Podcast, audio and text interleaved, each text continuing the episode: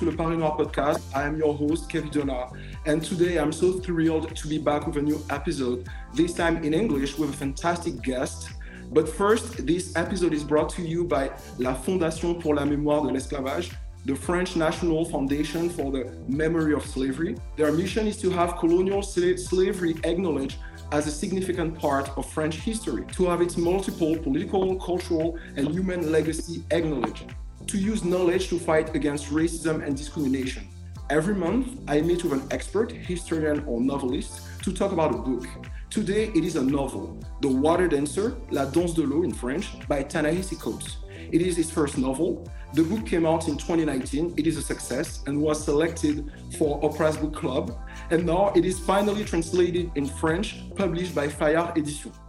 Ta-Nehisi, welcome to the Paris Noir. How are you doing? Thank you. Thank you. Very, very happy to be here. Very happy. Yeah. Same here. Glad to have you here. Uh, before we start the conversation, I need to introduce you to our French audience who might not be familiar with your work. So, you are an author and a journalist well known for your work on race in America. You used to write for The Atlantic, came to international fame with your 2015 essay, Between the World and Me, Une colère noire in French.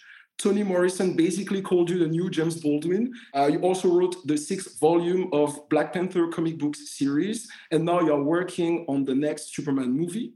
And last but not least, you recently joined Howard University. You are a very busy man, aren't you?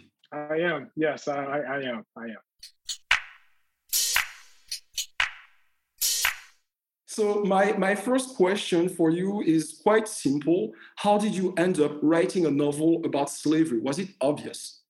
Uh, I wouldn't say it was obvious.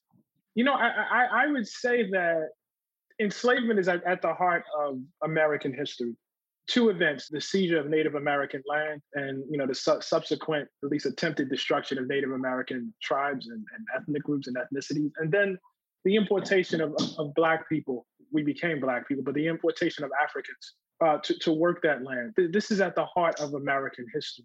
Uh, it's at the heart of the American story, at the heart of the American mythos, even if uh, America doesn't want to recognize it. And there's a, certainly a strong argument that it's at the heart of the modern West itself, um, which I think is probably you know the argument that uh, when we talk about France, for instance. And so it, it, felt like to me, if you wanted to have a conversation of some sort, if you wanted to, um, I don't know, you know, if you wanted to write a work of fiction that was going to be at the heart of America, that this this was, you know, a, a good place to start. It's, it's something fundamental, like uh, like to the core of American society, and we are going to, there is. to that in, in a minute. But uh, I want to talk about the premise of the book. It is uh, the story of Hiram Walker, who is a young man from Virginia born into bondage, who happen to have some sort of supernatural powers. I don't want to give out too much about the story, but it is a masterful depiction of the antebellum South, a story of resistance and a love story. Before we go deeper into the text, I want to talk about words. I want to talk about vocabulary. It is a story about slavery, about enslavement, but you don't use the word slave so much. Instead, you call them the tasked, which became in French les asservis or the subservient. And then you call rich white people the quality, and it became les distingués, the distinguished. I have two questions why and how? I like that. I, I really like this translation. I think that's that's those are really really good uh, good words. When you're trying to take possession of, of, a, of a history, when you're trying to take possession of, of a story, and tell it in the way that you would tell it, and not necessarily in the way that the master class has has historically told it. Um, the, the thing that you you you you need new words. You just you just need new words to describe it. You need new words to say what the thing is. And I think part of the uh, you know liberation is part of is, is, is the process of renaming, of redefinition. Um, and so that was very very important to me to be able to name the community for myself in this world that, that I was creating. There's always been lots of discussions about how, how to call us, and none is yeah no one is ever happy about the way to talk about uh, these people were uh, uh, involved in this transatlantic slave trade. So, so I, I, was I was curious to how you you you you came up with with these words, but uh, you emphasize a lot on how essential and critical these tasks were for the whole Virginian society. Uh, mm-hmm. Lockless, Lockless is the plantation where Hiram, the protagonist, lives in. Lockless operates in a very special way. Uh, like we said, the enslaved are essential, but also invisible in some way. Uh, can you tell us about the warrens, the tunnels uh, in the in, in Lockless? Yeah, so the idea is that they there is this you know beautiful presentation that is made for uh, the quality and the whites who come to uh, see Lockless and come to see this plantation.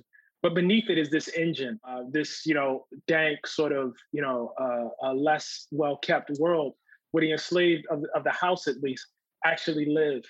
Um, and the way I wrote it is there tunnels literally beneath the, the main house uh, where these people, you know, uh, uh, sleep and live and, and, and ultimately work. And this was actually come came out of in, in, in, an inspiration of going to see Thomas Jefferson's home, Monticello, um, because there literally is a tunnel underneath of that that house, you know, um, where you know slaves can actually enter as opposed to entering the main doors.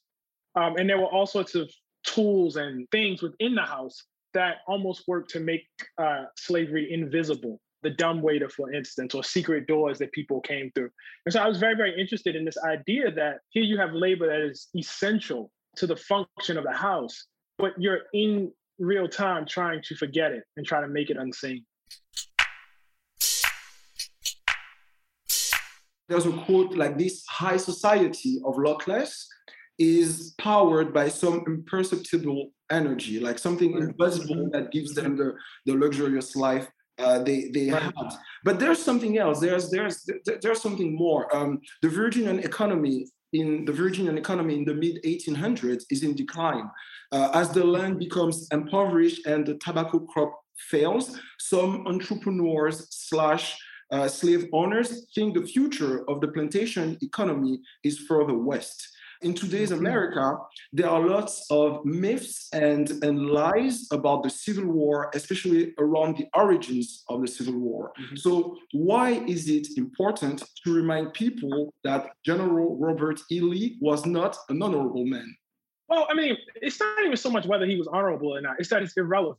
Like his personal character is totally irrelevant. The historical importance of Robert E. Lee is not that he was a nice guy or not that he was an honorable person. It's that he fought to advance a cause, which was the ability to destroy black families for profit. That was the cause. So I, you know, I don't, I don't really care about how he treated his wife. You know, I don't, I don't really care about, you know, little children. I don't even care about individual slaves on his plantation who he was nice to. What is the defining thing about Robert E. Lee? You know, it's that he fought for the right to destroy black families, to part mothers from sons, daughters from fathers, cousins from cousins, aunts, you know, and uncles from nieces and nephews, grandparents from their grandchildren for profit.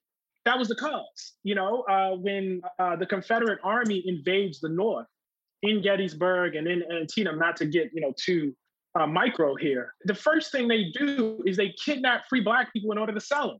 The, the, the cause is quite clear. And just to relate it to you, to your earlier point, one of the, the, the, aspects of this that, that is obscured in terms of the history is that while there was one middle passage that brought Africans into America, there was a second one that took African Americans out of states like Virginia, out of states like Maryland, out of states like South Carolina, and took them west. And they did not take them as whole families. They often broke families, split them apart, you know, and destroyed families, you know, in, in this period as um is talking about.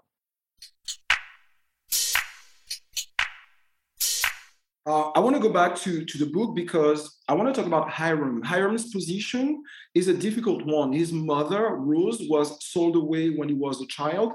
And his father, his father is not just a white man, his father is Howell Walker, the owner, the lord of the plantation. Hiram first seems fascinated with his father and his prestigious WASP lineage, but he's also reminded by Black folks by Thena that the Walkers are not his real family. Hiram is smart, brave, righteous, and in my opinion, his biological white family needs him more than he needs them. Nonetheless, Maynard, his half brother, who is white, lazy, and dumb, is destined to, to be in charge. He's supposed to be in charge of the family business. Isn't it the absurdity of white supremacy? It is. It is. It is that the myths people spread of you are often their deepest fears of themselves. Yes, that's that's exactly it. That's exactly it. And I think that that's true. You know, not just during the period of enslavement, but it's you know true to this very day. Like if there was something almost self-destructive about it. Um, but yeah, there that, was. There was. There was, there was. And I think what Hiram would say, you know, at least by the end of this novel, is that when you have a system that is based on, you know, the destruction of, of human society, you yourself will not be immune from that just because you're part of the master class. There is romance in, in the story. So Sophia, uh, Hiram's love interest, is an independent woman. She like he wants to protect her, but he can't, and she doesn't want to be saved or owned by anyone. Ain't no, ain't no freedom for a woman in trading a white man for a colored. You mm-hmm. often talk about black family, but it seems hard, even counterintuitive, to promote love in the black family and at the same time to denounce possessiveness at the same time. Family and possessiveness are tied to one another, aren't they? They are, they are. But there's a difference between being chosen mm. to choose something, uh, you know, to have that choice and that consent removed from you. I mean, I think that's what Sophia wants. She wants the right to choose, you know, what belongs to her and what she belongs to. The removal of consent is is, is the big thing. Why is it so necessary for, for the quality, for the whites, to keep some distance from the blacks? You say in, in the book, there is a, a, sentence that really struck me. So, talking about the, the quality, talking about the whites and talking about black people. So, it, they know their names, they know their parents' names, but that's it. You don't want to be too close to, to your task. Right. You, you don't want to see them as human beings. Why is that? Um, because the system depends on great brutality. And if you ever come to regard them as human beings, it could impugn your ability to be to exploit these people to the degree that you need to. Tobacco is hard work. You know, in the in the book, you know, the undergirding idea of the book is that these people are on a tobacco farm. Um, it's really, really hard work. To make that work, you know, what, what it is, you know, is um, you you really have to be able to, you know, sell people off and you know and beat them and torture them and do really horrible things. And so you keep a distance in order to have the ability to do that. I want to talk about the historical context of our story. The name of the podcast is Le Paris Noir. Ta-Nehisi, you are noir, and you spent a lot of time in Paris in 2016. So I have a question for you. Mm-hmm. Okay. So I am working, I'm a tour guide and I'm working on a new walking tour. And it will be about the presence of Black people in Paris before the abolition of slavery of 1848. Mm. Uh, this mm. tour, this new tour, will end up in front of Orsay Museum by the River Seine, uh, near a mm. statue, a statue of an American hero, Thomas Jefferson. Uh, from 1784 mm. to 1789, uh, Jefferson represented the, the, US as an ambassador in France before he became the third American president. So the statue depicts Jefferson with a pen in one hand and a drawing of Monticello in the other hand. You spent some mm. time in Monticello, Virginia, in order to write the book, mm. to get some inspiration. Can you tell our listeners what is Monticello? So Monticello is uh, the house that Jefferson lived in um, in Virginia. It was his estate. Uh, it was built on family land. Uh, it was worked uh, by enslaved people. Uh, there are people at, at Monticello now, public historians, who believe it was that much of its actual design in terms of making it work because Jefferson wasn't a, an engineer or he didn't you know, really understand engineering. He could say, this is what I wanted.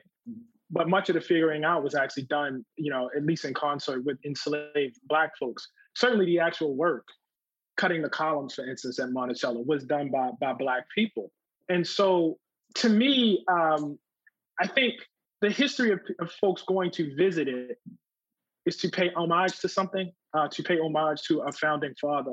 For me, it probably is much more similar, though not you know exactly the same way, but to how somebody of Jewish descent would go to view you know uh, um, a concentration camp, because that's really what it was for Black people. I mean, it was a labor camp. You know, I guess not exactly a concentration camp, but a labor camp. Um, and so you know, we, we, we it's very difficult for us as, as Americans to, to, to face up to this. Um, Monticello is symbolic because we want to think of Jefferson as a founding father, um, as this, you know, great, you know, genius and, you know, person who was so articulate with his words and brilliant political theorist, scientist, statesman, etc.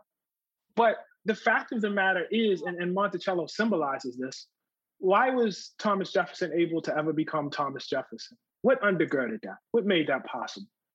Well, I mean, wealth was a huge part of it, right? If not the whole thing. You know, um, what was Thomas Jefferson's wealth? Where did it come from? What made it possible? What was the root of it? And literally, what was it? And the most valuable thing that Thomas Jefferson ever owned in his entire life was human beings. So much so that when Thomas Jefferson dies and he's in debt because he bought all this French champagne and all this French wine and everything, they're trying to figure out how to settle this the, the, his debts.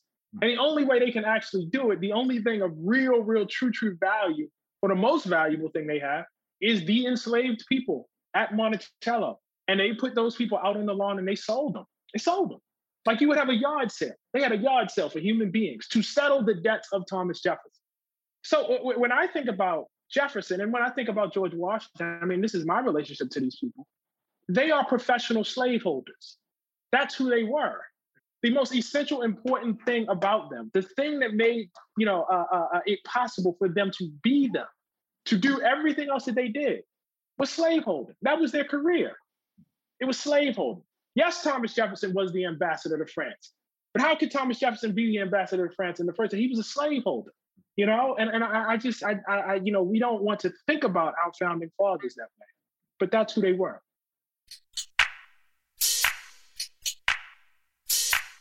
So, were you aware of the statue I've mentioned, and do you think it is okay to have a statue of him on the Leopold Senghor Bridge? Um, I was not aware of it um, it's shocking to me that it would be on the Leopold Senghor Bridge. Um, that that's uh, you know one of our founders a negritude. That's a little shocking to me. I don't I don't know. Look, uh, I'm of two minds. Okay, so from a historical perspective, I actually like having statues um, because I think statues are not just monuments to people. They are actually reminders of what the mindset was of the people that put up the monument in the first place. So from my perspective, this is just me personally. I prefer to leave the statues and to put plaques, you know, put a plaque up there to say this is why this happened, this is who this person was, and this is what it meant. And this is a statement as, as a learning opportunity, not just about Thomas Jefferson, but about why you would do this in the first place. I don't think that should be forgotten. At the same time, at the same time, I don't live in Paris. I don't have to walk past the, the statue of a slaveholder every day. Um, that's not, you know what I mean? And so like this is very much an issue here in America right now too. Like you know, the statue of Robert E. Lee um, was taken down. And look, I, I, don't live in Richmond. I don't have to walk past every day uh, this revered monument to you know someone who fought a war of slaveholding. You know, and so you know, for those who say take it down, that it belongs in a museum, I understand. I understand completely. I have read the book Thomas Jefferson and Sally Hemings by Annette Gordon-Reed, and it reminds me of Sophia, your, your character. Uh, Hemings mm. was an enslaved woman, a half sister of Jefferson's wife, and historians now agree that the president was the father of her six children. Overall, it has to be noted that 12 of the first 18 US presidents were slave owners. What does it say about America's founding fathers? It says that they that, that that that's the root of their wealth.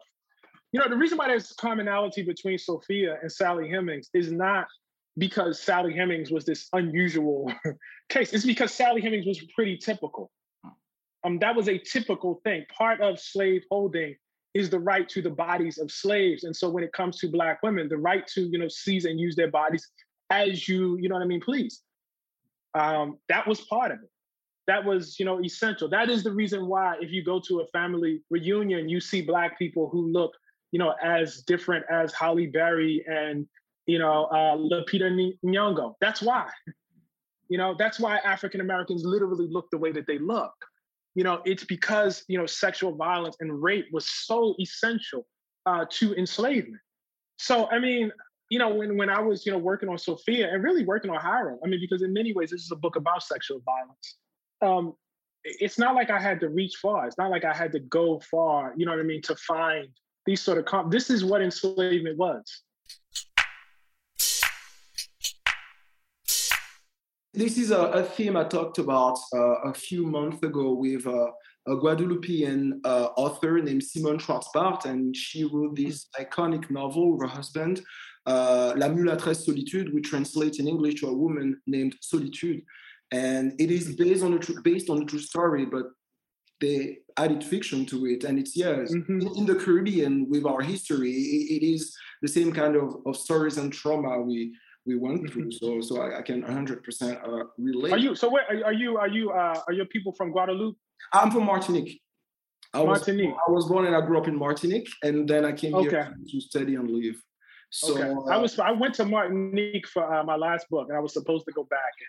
Okay. Uh, yeah, it was a great trip. I really enjoyed it. I really, really enjoyed it. Um, I especially enjoyed. You know, I have some friends there. You know, one of whom is a scholar, okay. and um, I got to actually, you know, go up in the hills and go to, you know, her house and have her mother cook. And then we went to um, to uh, the market the next day, which was very different, although somewhat the same as you know the markets in Paris. And that was just a great experience. And I got to, you know, I love food, so I got to sample some of the baked goods and everything, which you know felt very West Indian. You know, it was a very interesting thing. Sorry, I'm off topic. But, no, no, but but, but actually, know, it, was, it was a great visit this whole Martinique identity is at the, the, the, the, core of my tours. The, the idea when I mm-hmm. started the tours was I'm from I'm French, but I'm French from the periphery, from from the outskirts right. of France, and Paris is the center, is the heart. So let's have right. a look at, at the capital city from the point of view of someone from from the margins, from from right. l'outre-mer, the overseas, uh, as they say. Right. Uh, uh and they reinstituted slavery in Martinique and Guadeloupe, right? In Guadeloupe, they freed uh, people and then reinstituted only in Guadeloupe. In Martinique, there was no, because we need to, to give some context, there were two abolitions of slavery in Guadeloupe. Right. One in the 1790s during the French Revolution, and the last one of 1848. But in Martinique, right. there was not the first abolition at the time uh, uh, of the French Revolution ah. because the, the, the, the French white colonists of Martinique for some political reasons to protect the institution of slavery, decided to have the British invading the island so that got it, got it, got it. so that they wouldn't have to give up their slaves. That's right. Yeah. So there, there are lots of little differences like that between the, the two islands. And I see for, for the last part of the of the tour, I want to talk about I want to talk about academia and politics. Uh, you have always praised your alma mater, the Black Mecca, Howard University. It is a HBCU, historically Black colleges and universities. I worked with a couple of them uh, in Paris. Shout out to Clark Atlanta University, to Texas Southern University. Uh, in France, there's no such thing as a HBCU. And whenever I talk about, about the concept of HBCUs with French people, they are shocked, they are confused, they are, they are afraid. So Tell us what is a HBCU, and then why did you choose to go teach at Howard when Ivy League schools such as Yale, Harvard, or Princeton mm-hmm. would be very glad to have you? So the first thing is uh, after enslavement and there was an, an emancipation, there, it was recognized that there was, you know, a larger number of African Americans who, you know, would like to, you know, seek out education. And so the historically black colleges and universities really date from that period. Um, I believe Howard is founded in 1867, I think. So like right after the Civil War, you know, you get these these flowering of schools. The thing to understand though, and I think this is like really key, HBCUs are not schools just for black people. In other words, it's not like white people can't come to HBCUs. Like I feel like a lot of people like they think like they think, oh, white people can't apply, can't. But no, I went to school with white people. Like, not only I went to I had white professors. um, there were white administration figures. You know what I mean? And this has always been uh, the history. The difference is that it is predominantly Black. So for those white people who go to school there, who work there, they get some version of what we get when we're out in the world of America. so, um, it, it, you know, I, I, think that's really, really important to highlight. At the same time, um, for me, you know, it, it is just having the opportunity to be like um, you live in a country that is constantly questioning your intelligence and your humanity, and to have a period in your life where that is not in question, where you're in an environment where you are not the smartest person, you are not an only, you are not the one, you know, um, you are a part of something larger. Um, you know, nobody wants to be alone, and my community to this very day, you know, the seed of it is Howard. And so it felt really natural to go back. You know, it felt like the right thing to to give what was given to me. You know, and I'm I'm really excited about it. So what are you going to teach there? Well, uh... writing, writing. I'm gonna teach what I do. I'm gonna teach writing. Yeah, I'm looking forward to it. Very excited about it.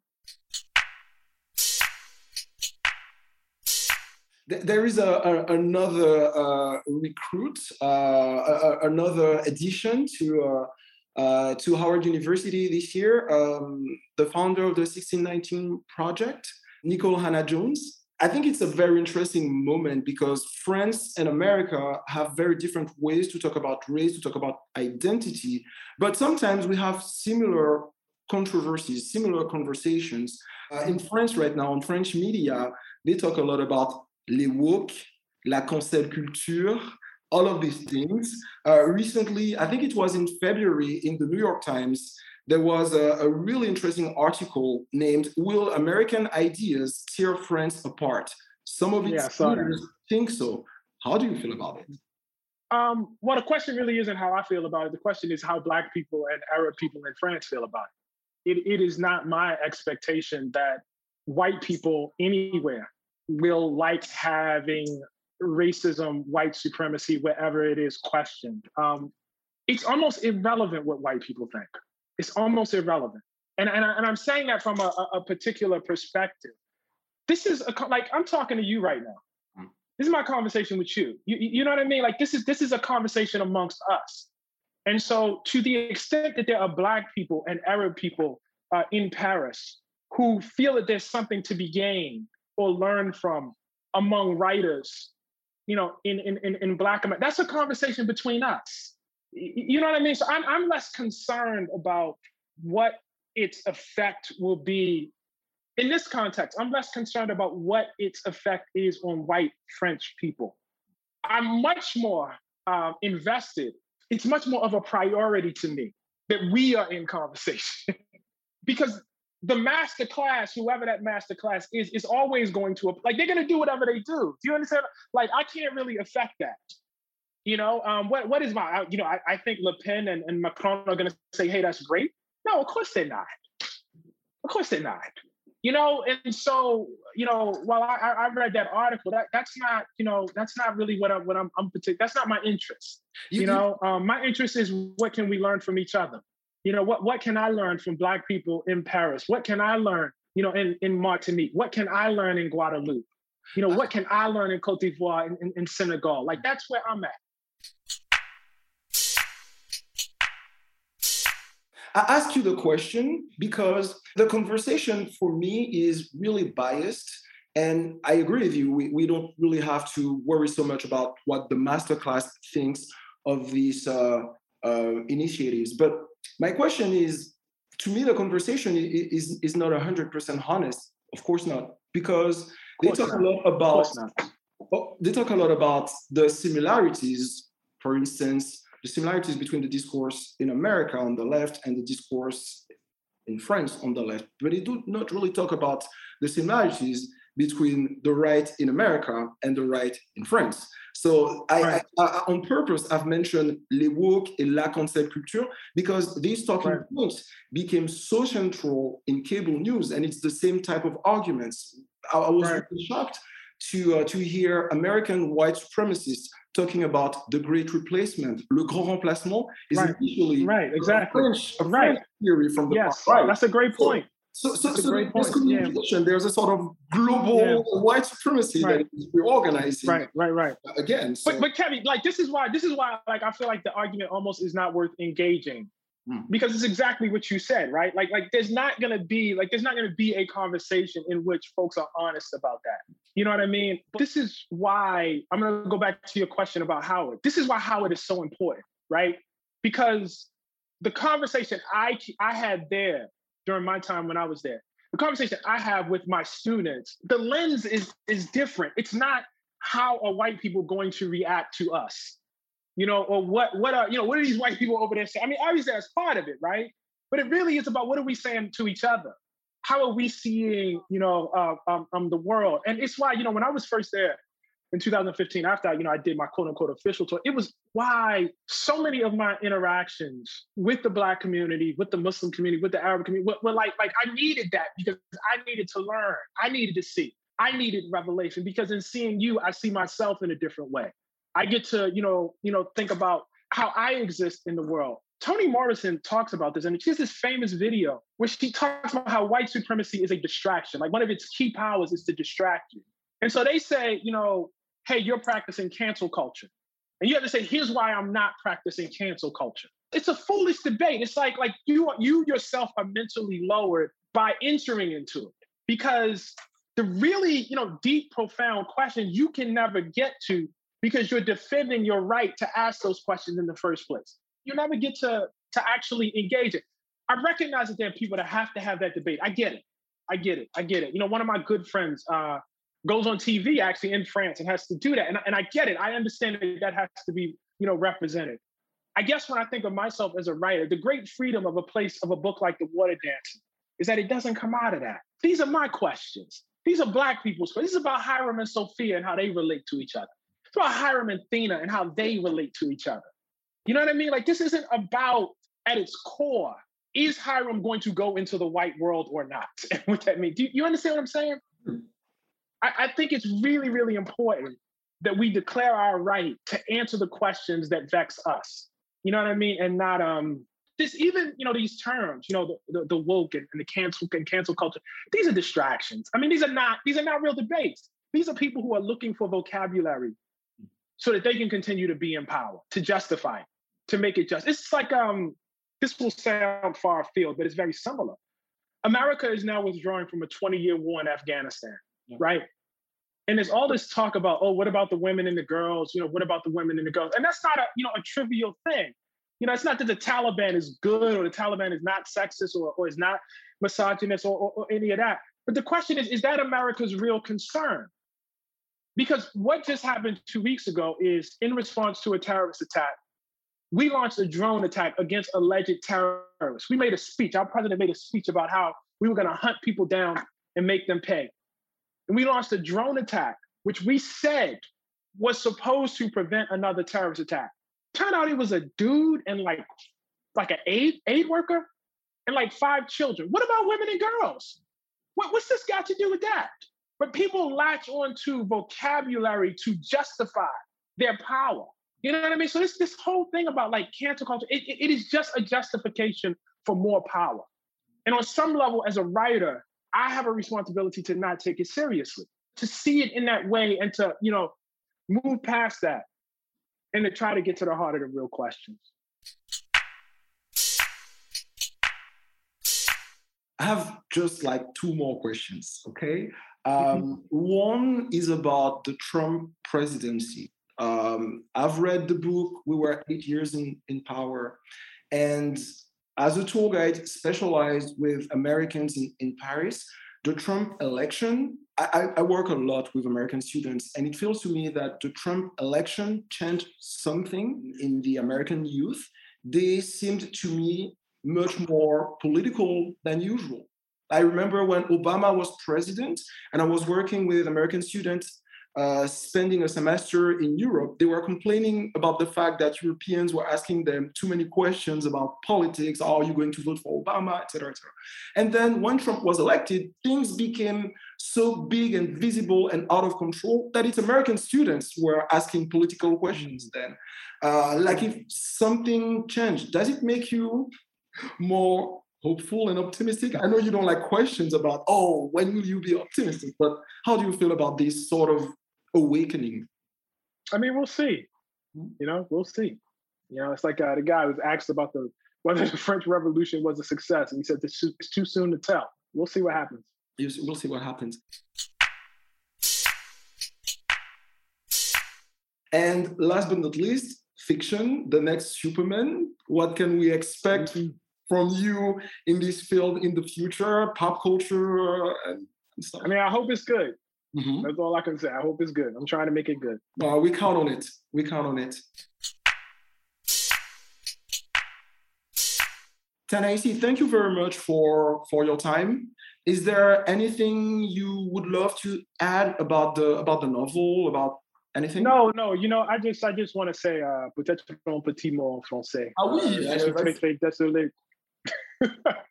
euh, je suis très très désolé que le, le tour était annulé, mais euh, euh j'espère que tous mes, lecteurs aiment le, livre, particulièrement mes frères et mes sœurs noirs. C'est le, combat pour tous, les, tous les peuples noirs à travers le monde. merci, Kevin. Merci à toi, Ta-Nehisi. Thank you. Hey, so désolé pour ma français. no, no, no. You know, you know what? I didn't tell you, but I had your family on the tour uh, five years ago. So please uh-huh. send my best to to your family. They have been so nice to to me. Your your mother treated me lunch. So thank you, thank to your people. Uh, I hope that next time you're in Paris, we we we, we get to to finally uh, meet with one another. And please, everybody, go and and buy and, and read this fantastic uh, novel, uh, The Water Dancer, La Danse de l'eau. Uh, Ta-Nehisi, thank you very much for your time. I hope the, the whole tour, the whole book tour, the digital book tour uh, will, will, be good and, uh, and have a good one. All right. Thank you, Kevin. Cheers. Bye bye. Cheers. Bye bye This episode was edited and produced by Juliette Fréguy.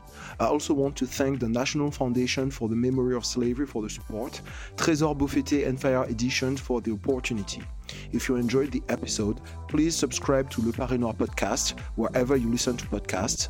You can also leave us a nice review and five stars on Apple Podcasts. It helps a lot.